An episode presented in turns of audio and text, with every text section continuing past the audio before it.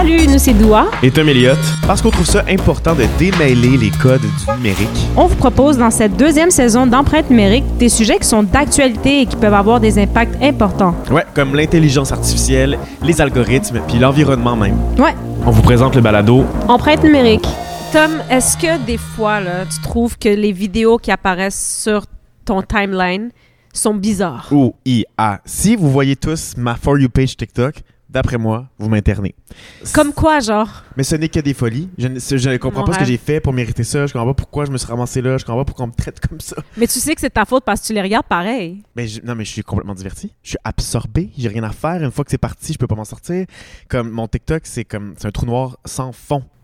Et qu'est-ce que vous aimez pas recevoir qui est poussé par l'algorithme, par exemple? Euh, quand tu likes une seule vidéo par accident, Ouais. mais comme que t'aimes pas du tout, t'es juste comme qu'est-ce que c'est ça, puis là, sans faire exprès, tu likes. Mais là après ça, le reste, c'est toutes ces affaires-là. C'est instantané, hein. C'est Ouais. fou. Ouais. Genre, des fois, là, genre, j'ai une vidéo, je like, ah, ok, c'était un beau chien. Puis après ça, genre, j'ai 20 vidéos de chiens, puis je suis comme, hey, c'est beau, là. J'ai- Je voulais pas en avoir 20. À cause de l'algorithme, il y a beaucoup de chances que je retombe sur, mettons, tu sais, là, le chat qui fait miaou, miaou, miaou, miaou. Vous savez de quoi je parle? Non. Ah, zut. J'adore ça. On est avec euh, Jonathan Martineau, professeur à l'Université Concordia et co-auteur du livre Le capital algorithmique. Qu'est-ce que tu penses de cette conversation qu'on a eue? On est formé sur comment c'est, mais il y a, il y a quand même aussi, c'est important de se poser la question puis d'aller voir qu'est-ce qui se passe derrière l'algorithme. Et au-delà de la fonction première de l'algorithme, qui est de nous faire des recommandations, que ce soit dans des publicités ou dans du contenu, il y a également une extraction d'informations, une extraction de données sur nos interactions avec l'algorithme, qui est utilisée pas nécessairement pour nous faire des recommandations à nous, mais pour construire des profils d'utilisateurs, des profils d'utilisatrices, qui peuvent ensuite devenir des choses qui sont monétisables. Donc, ils peuvent profiter à la compagnie qui a construit ces profils-là pour les vendre à d'autres, à des tiers, à des gens qui veulent en savoir plus sur vous ou sur le genre de personne que vous êtes, peut-être pas sur vous en particulier, mais sur le genre de comportement que vous avez, les genres de choses que vous aimez. Et là, ça sort un peu de notre contrôle. Est-ce que vous faites confiance que l'algorithme peut comprendre quel genre de personne vous êtes? Ben, à force de ce, qu'on like et tout, souvent, on, on est poussé à liker les choses qui sont en lien avec notre opinion. Fait que je pense que l'algorithme peut comprendre assez facilement et assez vite que si tu likes quelque chose qui cite certains faits qui sont en lien avec ton opinion, ben, il va savoir que cette personne-là pense de cette façon-là. Est-ce que c'est bon de toujours juste recevoir des choses qui vont en lien avec notre opinion? Non.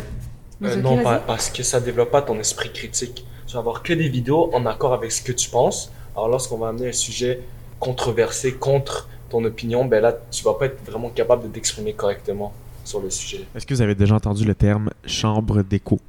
Non. C'est un peu ce phénomène-là, je pense. Souvent, on va, on va engager ou on va liker ou on va aimer ou on va commenter sur des choses avec lesquelles ben, on est plus familier, avec lesquelles on est d'accord. Hein, que ce soit des positions politiques ou même ben, des, des goûts artistiques, des choses comme ça, ça va dans tous les domaines.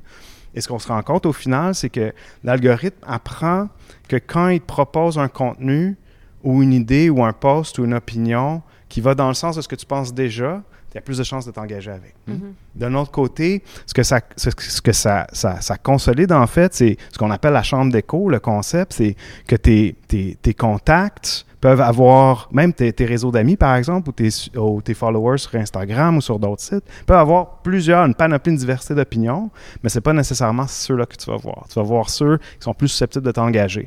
Donc, comme, comme tu le soulevais, ça crée des problèmes sur le plan de l'information, à quelle information tu as accès, quelle information qui t'est présentée. Ça crée ce qu'on appelle aussi des billets de confirmation.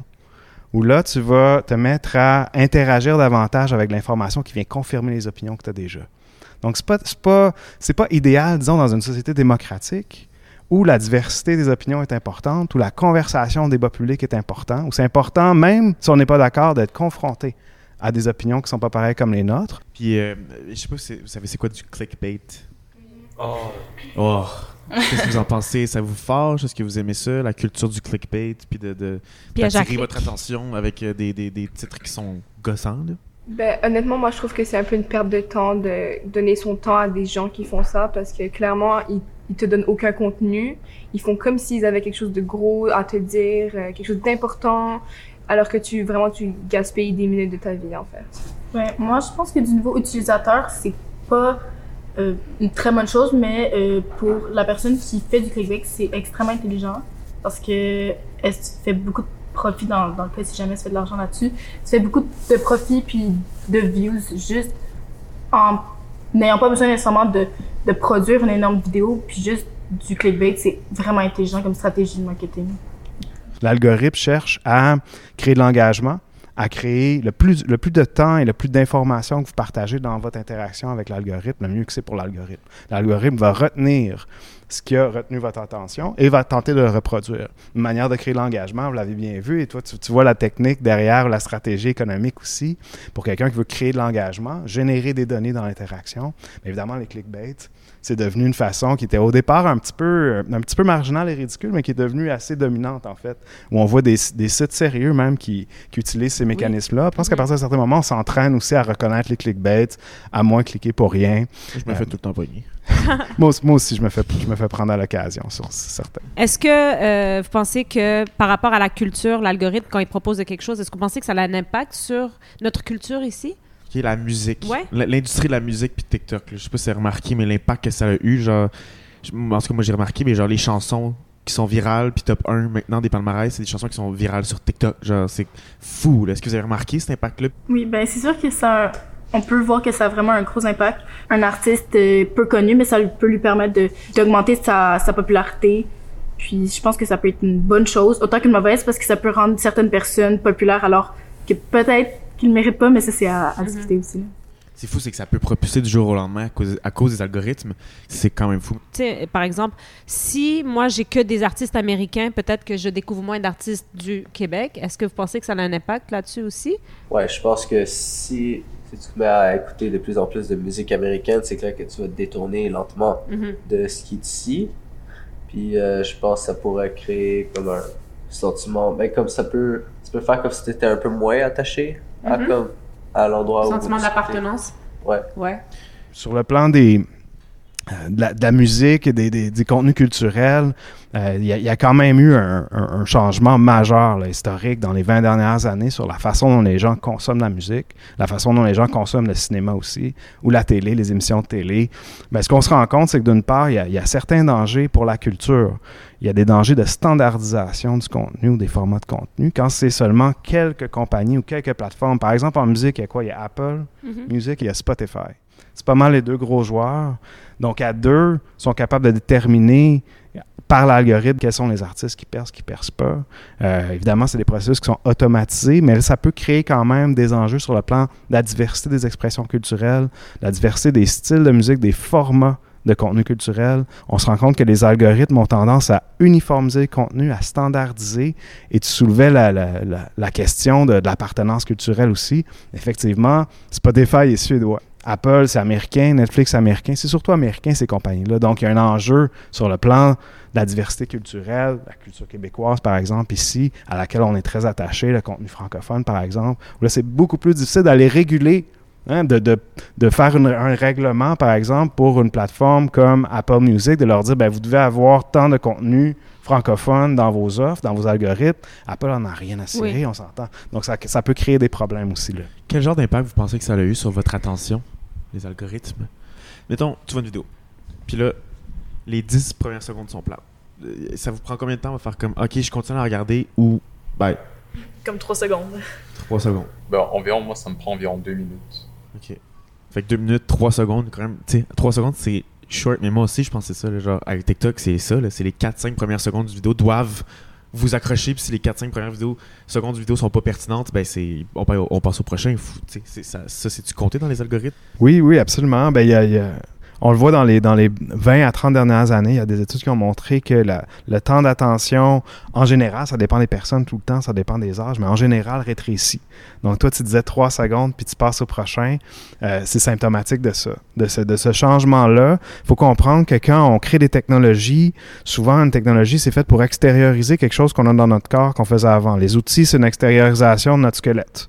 Hein, les, le réseau électrique, c'est une extériorisation de notre système nerveux. La technologie, c'est une extériorisation de nos cerveaux, en fait. Puis quand on interagit avec des technologies, ça change nos cerveaux aussi à la longue.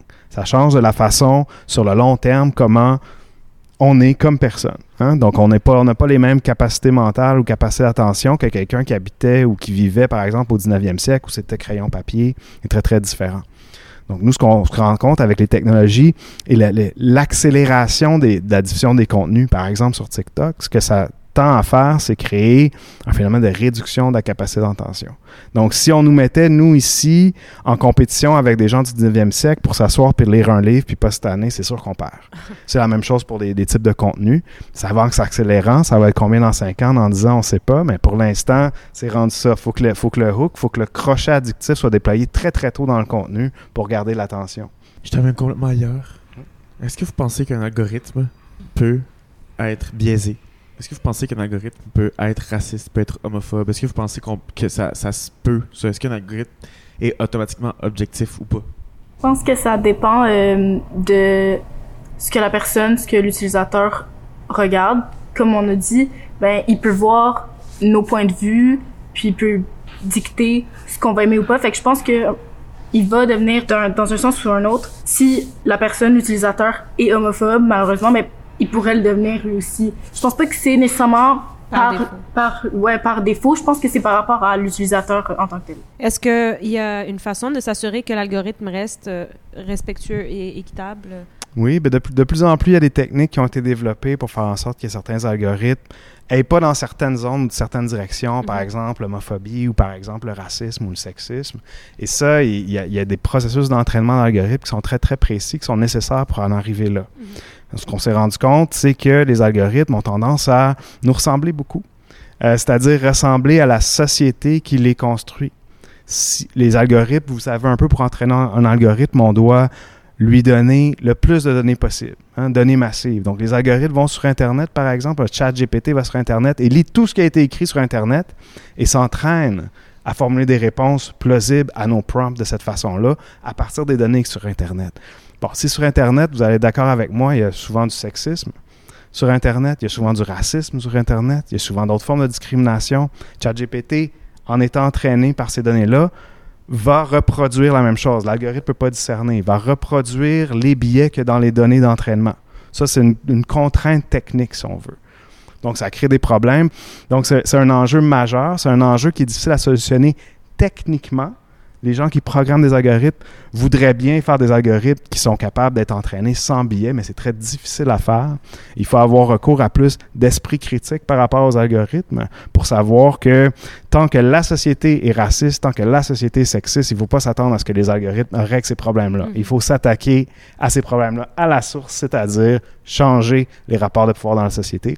Moi, j'ai une question aussi. euh, euh, des fois, il se passe plein d'affaires dans le monde et on a accès à de l'information. Euh, et des fois, par exemple, moi, je pense à Instagram en ce moment qui va bloquer du contenu parce que c'est l'algorithme de Instagram qui a été conditionné de cette façon. Ou genre, je poste une story sur un certain sujet, Oui, puis je me rends compte qu'il y a le genre, le tiers des vues versus une story que j'ai postée hier qui a atteint comme ouais. tous mes abonnés. Puis là, ah, sur ce sujet-là, on dirait que l'algorithme a décidé que ça, non, le monde n'allait pas le voir, puis il n'allait pas le propulser. Ça, existe-tu? C'est un mythe, ça? Non, non, ça existe. Il y a des, il y a des processus qu'on appelle la curation de contenu euh, qui est développé. Ça s'est développé euh, déjà à YouTube. Euh, Facebook avait développé des mécanismes comme ça. C'est pour entraîner les algorithmes, en fait, et pour s'assurer qu'il n'y ait pas de contenu euh, troublant ou violent. Des fois, c'est compliqué. Des fois, c'est très politique aussi. En fait, on, aurait l'impression que c'est les algorithmes qui font la curation de contenu, mais c'est pas le cas. C'est souvent des gens qui sont des employés ou qui sont des sous-contractants des compagnies des algorithmes. Par exemple, Facebook va engager ce qu'on appelle les travailleurs du clic. Ben, c'est des gens qui passent leur journée devant l'ordinateur et cliquent sur du contenu pour dire à l'algorithme est-ce que c'est acceptable ou pas. Donc, est-ce que, Jonathan, tu aurais quelques petits trucs pour nous pour mieux travailler avec l'algorithme, avoir quelque chose de semblable à nous et d'agréable?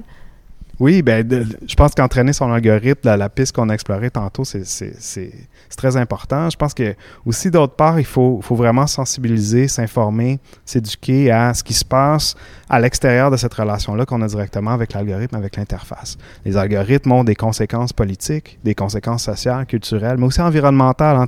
Mais moi, je pense que vraiment, pour régler les problèmes des algorithmes, il faut régler les problèmes de la société qui sont reflétés dans les algorithmes. Donc ça, c'est des, des solutions qui nécessitent des mouvements collectifs. On ne peut pas faire ça tout seul, assis chez nous individuellement. On n'a pas de prise, on n'a pas de contrôle. Il faut se parler, il faut décider collectivement quelle sorte d'algorithme qu'on veut, quelles sortes d'algorithmes qui sont bénéfiques pour, ou qui, sont de- qui sont développés pour le bien commun. Et ça, c'est des décisions collectives qu'il faut prendre. Et je pense que s'informer individuellement, c'est la première étape. C'est important que les gens, on vit dans une démocratie, c'est important qu'on s'en mêle, qu'on s'informe, qu'on fasse pression aussi sur les législateurs pour avoir des réglementations qui font en sorte que les algorithmes servent le bien commun, détruisent pas trop l'environnement, reproduisent pas le racisme, le sexisme et ce genre de choses-là. Je pense qu'on a tous et tout un rôle à jouer. là. Absolument. 100%. Puis se déconnecter aussi des fois. Je suppose, pas, euh, oui, absolument. dépendre 100% des algorithmes et de nos réseaux sociaux juste pour notre santé mentale, notre bien-être, de juste comme apprendre à s'outiller différemment aussi, puis pas de dépendre que de ça. là. Absolument. Puis privilégier des, des rencontres en, en personne, privilégier euh, des moments aussi, des moments qu'on décide nous-mêmes avec notre agentivité de libérer de ces espaces. Et lire ton livre. Et lire mon livre, c'est voilà. une excellente idée, absolument. Vous, les trucs, que vous, en ayant entendu tout ça, c'est quoi les trucs que vous allez appliquer, mettons, pour euh, mieux utiliser vos algorithmes? En fait, juste avoir la maturité de savoir déconnecter au bon moment, de comme pas se laisser tomber dans la dépendance ou l'addiction nécessairement, même si c'est très facile parce que les algorithmes sont rendus tellement bons de nos jours, de vraiment juste avoir la petite pensée derrière, ah, ça reste un algorithme, je peux me déconnecter, ça va rien me coûter. Hey, merci tellement. Et ça fait plaisir, c'était super le fun. Merci, Merci à à vous. toi. Merci à vous. Merci. Merci à la gang de l'école Honoré Merci. Hey, c'est Blanche. Salut, c'est Yacine. Salut, c'est Isabelle. Salut, c'est Vincent. Salut, c'est Chloé. Allô, c'est Julian. Allô, c'est Inès. Bonjour, c'est Moussoké. Empreinte numérique est une production de Printemps numérique En collaboration avec Télé-Québec en classe et soutenue par le Secrétariat à la jeunesse du Québec.